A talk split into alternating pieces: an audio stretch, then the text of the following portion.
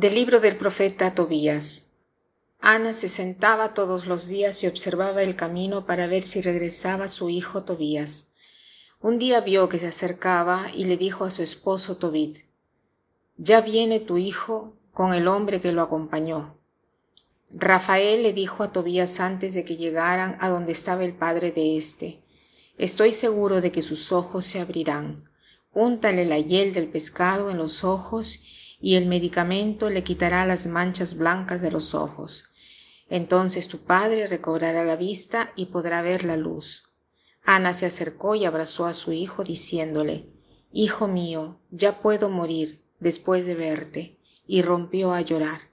Tobit se levantó y a tropezones llegó hasta la puerta del patio. Entonces Tobías corrió a su encuentro con la hiel del pescado en la mano, le sopló en los ojos, lo sostuvo y le dijo, Padre mío, ten ánimo. Entonces le, untó el medicamento y con sus dos manos le desprendió las manchas blancas que tenía en los lagrimales.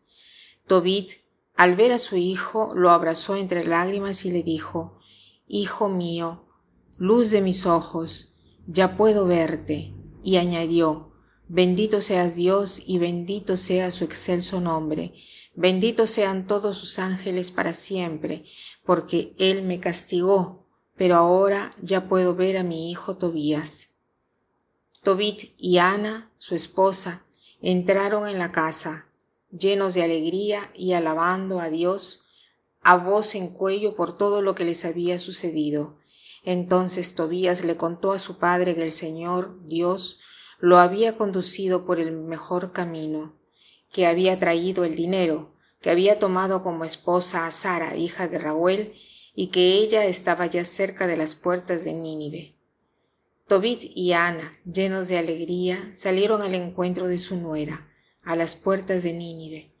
Los ninivitas, al ver que Tobit venía acompañado con pasos seguros sin que nadie lo llevara de la mano, se quedaron admirados. Tobit alababa y bendecía a Dios con grandes voces delante de todos ellos, porque Dios se había compadecido de él y le había devuelto la vista. Tobit se acercó a Sara, la esposa de su hijo Tobías, y la bendijo con estas palabras. Bienaventurada seas, hija mía, bendito sea tu Dios que te ha traído a nosotros, Bendito sea tu Padre, bendito sea mi hijo Tobías y bendita seas tu hija. Bienvenida seas a tu casa, que goces de alegría y bienestar. Entra, hija mía. Y aquel fue un día de fiesta para todos los judíos que habitaban en Nínive. También hoy meditamos sobre el libro de Tobías, que como ya les he dicho es un libro precioso de solo 14 capítulos que forma parte de la literatura sapiencial, o sea, un libro que quiere enseñar, un libro didáctico.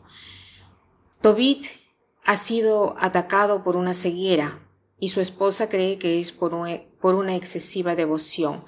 En cambio, Sara es considerada como una asesina porque todos sus maridos mueren antes de que ella logre consumar el matrimonio. Y esto porque por un demonio, un demonio llamado Asmoneo. Aquí tenemos el momento en el cual Tobit regresa del viaje que ha hecho, donde mm, eh, para recuperar el dinero que su padre eh, le había dado a guardar a un pariente y se casa con Sara y para felicidad de todos él no muere.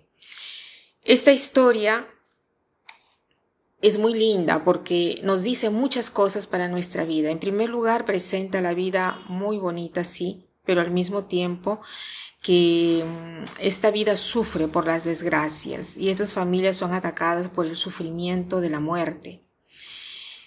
Todos morimos. En las familias hay siempre un luto. Esta lectura nos enseña a afrontar estos sufrimientos. Por cada sufrimiento que nosotros tenemos hay un fin y también hay un final. Y esta es la buena noticia, que el sufrimiento es temporal, cualquiera que sea. Por lo tanto, imaginémonos ya cualquier sufrimiento que ahora estemos pasando, porque esto terminará. Y no solo terminará, sino que tiene un fin, o sea, un objetivo, unirnos cada vez más a Cristo. Es más, el sufrimiento nos lleva a experimentar la sanación de Cristo. No es casualidad que Tobías regresando del viaje trae la hiel del pez y le pone sobre los ojos de su padre para que se cure.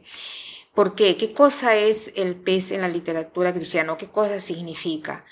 Es el símbolo de Cristo. Las letras que componen el nombre del pez son las mismas letras que conforman el nombre de Cristo, Jesucristo, único Hijo de Dios Salvador. Por lo tanto, esta lectura nos enseña a bendecir también. Ella eh, está llena de bendiciones. Debemos bendecir a Dios con todo nuestro ser.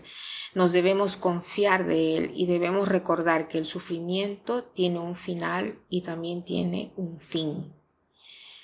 Para terminar, quiero citar eh, la frase siguiente, que dice así. La vida es el 10% de lo que te sucede y el 90% de cómo respondes a ella. La vida es el 10% de lo que te sucede y el 90% de cómo respondes a ella. Que pasen un buen día.